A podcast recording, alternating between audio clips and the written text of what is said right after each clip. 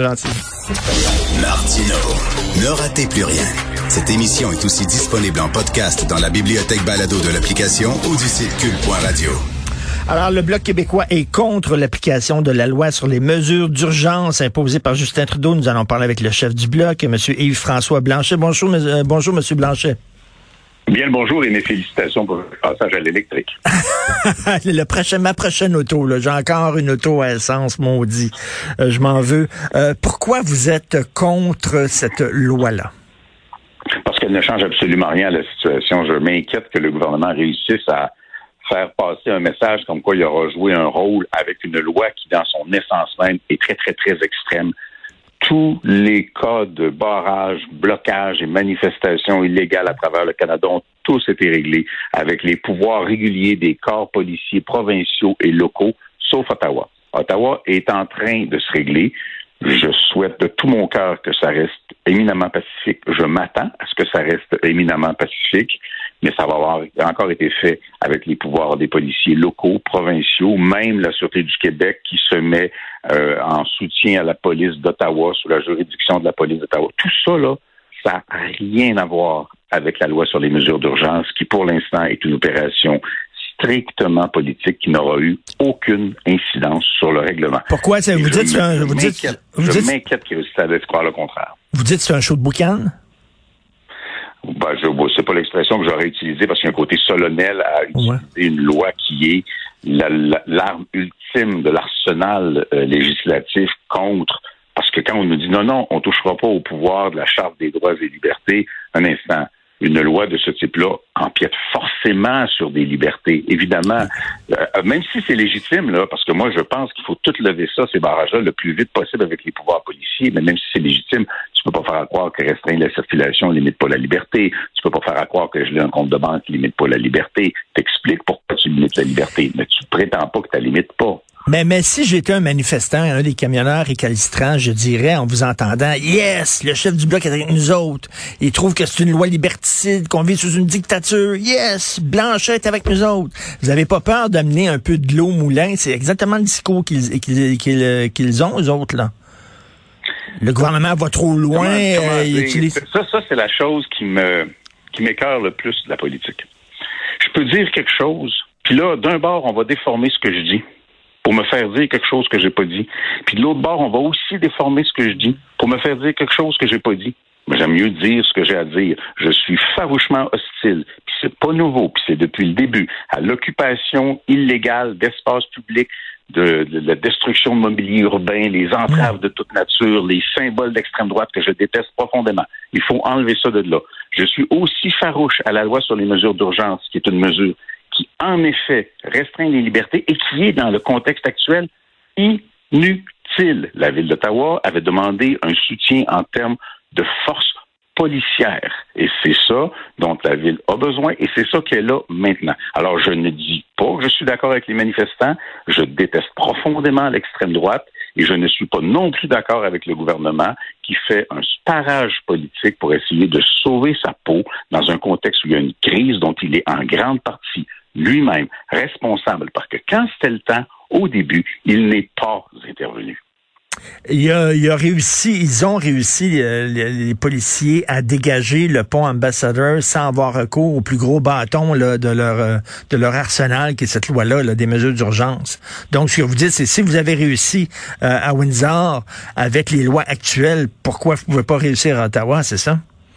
En fait, il n'y a rien dans la loi sur les mesures d'urgence telle qu'elle est transposée dans le décret et dans la motion qui ajoute quoi que ce soit à la capacité d'intervention à Ottawa. Le corps de police d'Ottawa, le corps de police de l'Ontario, avec l'aide maintenant du corps de police du Québec, ont les pouvoirs nécessaires pour faire l'intervention, incluant au besoin, il aurait pu forcer ou louer ou aller chercher. On ne fait pas une loi sur les mesures d'urgence parce qu'on a besoin d'un towing. À un il y a des limites à l'exagération. Et tous les autres cas, en effet, même la saisie des armes en Alberta, ça s'est fait avec des pouvoirs policiers réguliers auxquels la loi sur les mesures, d'urgence, dans les faits, n'ajoute rien. Même la partie financière, même si on gelé les comptes de banquières, il n'y a personne qui va me faire croire qu'ils vont démanteler les occupations aujourd'hui parce que les comptes de banque ont été gelés hier. Puis en outre, je suis concerné, la menace de l'Ontario de donner une amende de 100 000 ou de t'envoyer en prison pendant un an, c'est pas mal plus intimidant que de te faire geler ton compte de banque pendant 30 jours. Mais Monsieur Blanchet, je, je, porte pas Justin Trudeau dans mon cœur. Si vous me lisez, vous le savez fort bien. Je trouve que c'est un, un, politicien euh, euh, vraiment de, de, de, petite pointure. Mais je me dis, là, je me fais l'avocat du diable. Son père a utilisé ce genre de loi-là, là, une loi massue, on le sait, euh, contre les Felkis dans les années 70. Lui, c'est le deuxième premier. Je me dis, ça il tentait pas de faire ça. Il voulait pas être associé à son père. Lui, c'est Monsieur Compassion, c'est Monsieur Générosité, c'est Monsieur je suis tout le temps en train de pleurer, puis j'aime tout le monde et tout ça. S'il a utilisé cette loi-là, c'est vraiment à contre-cœur, puis parce qu'il n'y avait pas le choix. Je pose la question. Oui, mais c'est pas c'est pas parce qu'il n'y avait pas le choix dans le but de faire lever les occupations. Elles sont en train de lever malgré sa loi c'était parce qu'il n'y avait pas le choix en termes politiques. Il se faisait reprocher d'avoir été inactif et inutile comme premier ministre du Canada dans une crise sociale d'une envergure qu'on avait rarement vue, que ce soit au Québec ou au Canada. Québec a très géré, l'Alberta a fini par le Manitoba a géré, le pont des ambassadeurs a été géré. Puis lui, dans le fond, il avait absolument rien fait là-dedans. Politiquement, ça devenait très mauvais pour lui. La loi sur les mesures d'urgence, telle la loi maintenant, est un exercice politique et partisan des libéraux bien davantage qu'un exercice visant à améliorer la sécurité du public. Alors, il a rien fait, il était totalement impuissant. On se demandait où est, pas où est Charlie, mais où est, où est Justin. Et là, finalement, pour montrer qu'il est présent, il, il roule, sa façon de rouler des mécaniques un peu, puis de dire, I'm, I'm in charge. En fait, oui, c'est un exercice qui est cosmétique pour l'essentiel. C'est ce que nous, on a vu dès le départ. D'abord, quand tu veux faire ça, tu le fais, tu déposes, Là, tu fais une intervention. Tu donnes pas trois, quatre, cinq jours de préavis. Tralala, ça se pourrait qu'on fasse de quoi? C'est une opération politique dans la mesure où il a d'abord fait un point de presse. Après ça, tu sais, c'était égrené au jour le jour pour occuper l'espace public en essayant, le temps nous dira s'il a réussi ou s'il n'a pas réussi, de convaincre les gens qu'il a agi. Mais dans les faits, et espérant de tout mon cœur et sans violence que tout ça se règle au cours des prochaines heures, sa loi n'aura eu absolument aucune utilité dans le règlement qui aura été fait et je les en salue par des corps policiers déterminés à mettre un terme à tout ça. Et Monsieur Blanchet, vous, vous êtes un démocrate, vous avez décidé de, de, d'être dans un parti politique pour faire avancer vos idées. Euh, les gens qui sont contre les consignes sanitaires, qui sont plus libertariens, ils ont des partis euh, où, qui peuvent joindre, que ce soit Éric Duhem au provincial, que ce soit Maxime Bernier au fédéral.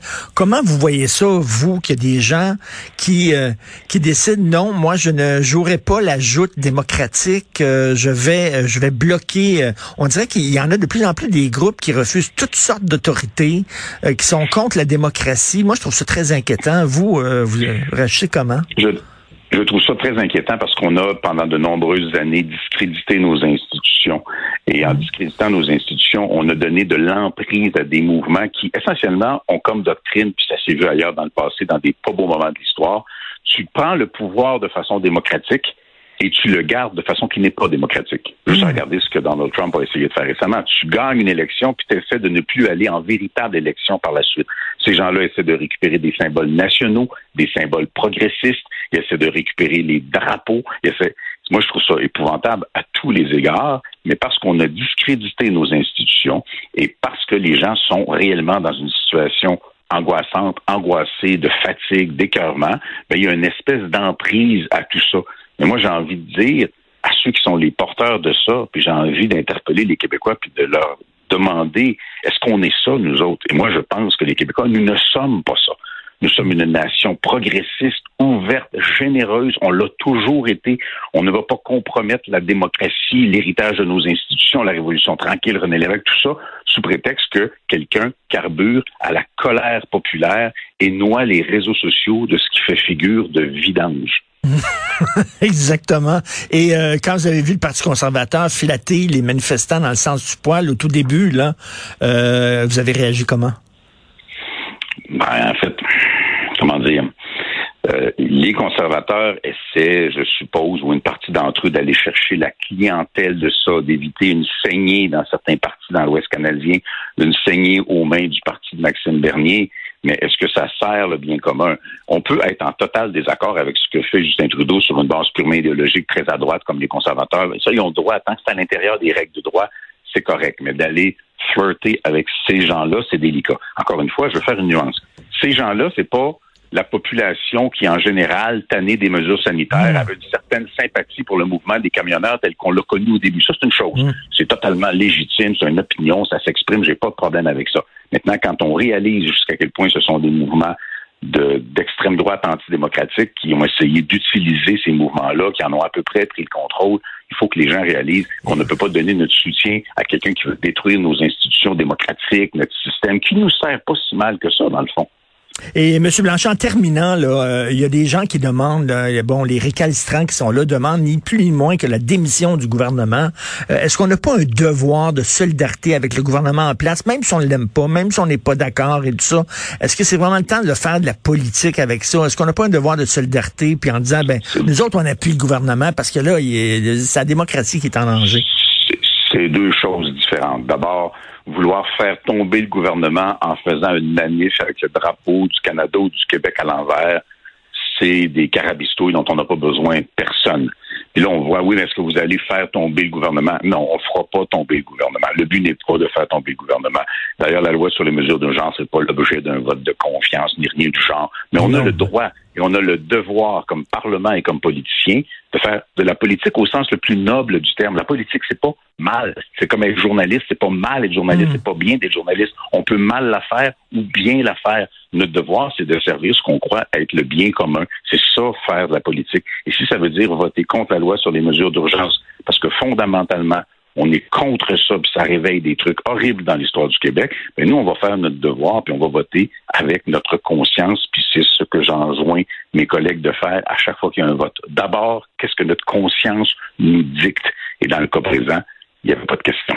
C'est vrai que ce serait bizarre que le Bloc québécois vote pour une loi qu'on avait dénoncée dans les années 70 et dont le fédéral s'était servi pour mater les souverainistes québécois. Merci beaucoup, M. Yves-François Blanchet, chef du Bloc québécois. Merci, bonne journée, bon week-end. Un grand plaisir. Merci.